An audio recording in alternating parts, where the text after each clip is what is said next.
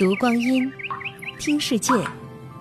二零一七声音日历，十二月二十七日，农历十一月初十。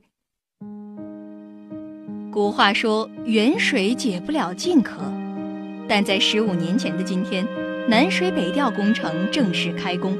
随着二零一三年和二零一四年东线和中线相继全线通水。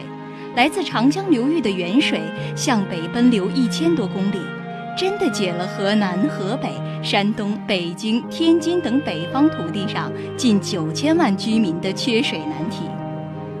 当时，很多北京市民发现自家水龙头里放出来的自来水浓浓的水碱味儿没有了，口感明显改善。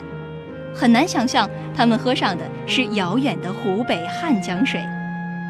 连通湖北到北京的这条水道，就是南水北调中线工程。一九五二年，毛泽东提出“南方水多，北方水少，如有可能借点水来也是可以”的宏伟构想，新建丹江口水库，又经过几十年的研究论证。南水北调这一世界上最大的跨流域调水工程，创下了无数奇迹。丹江谁呀？行有行啊！华侨渔客送北京啊！几十万农民放下庄稼活，靠肩挑手拉开辟引水渠道。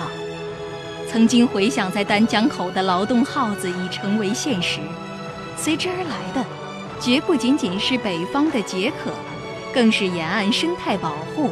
产业升级的崭新局面。二零一七声音日历。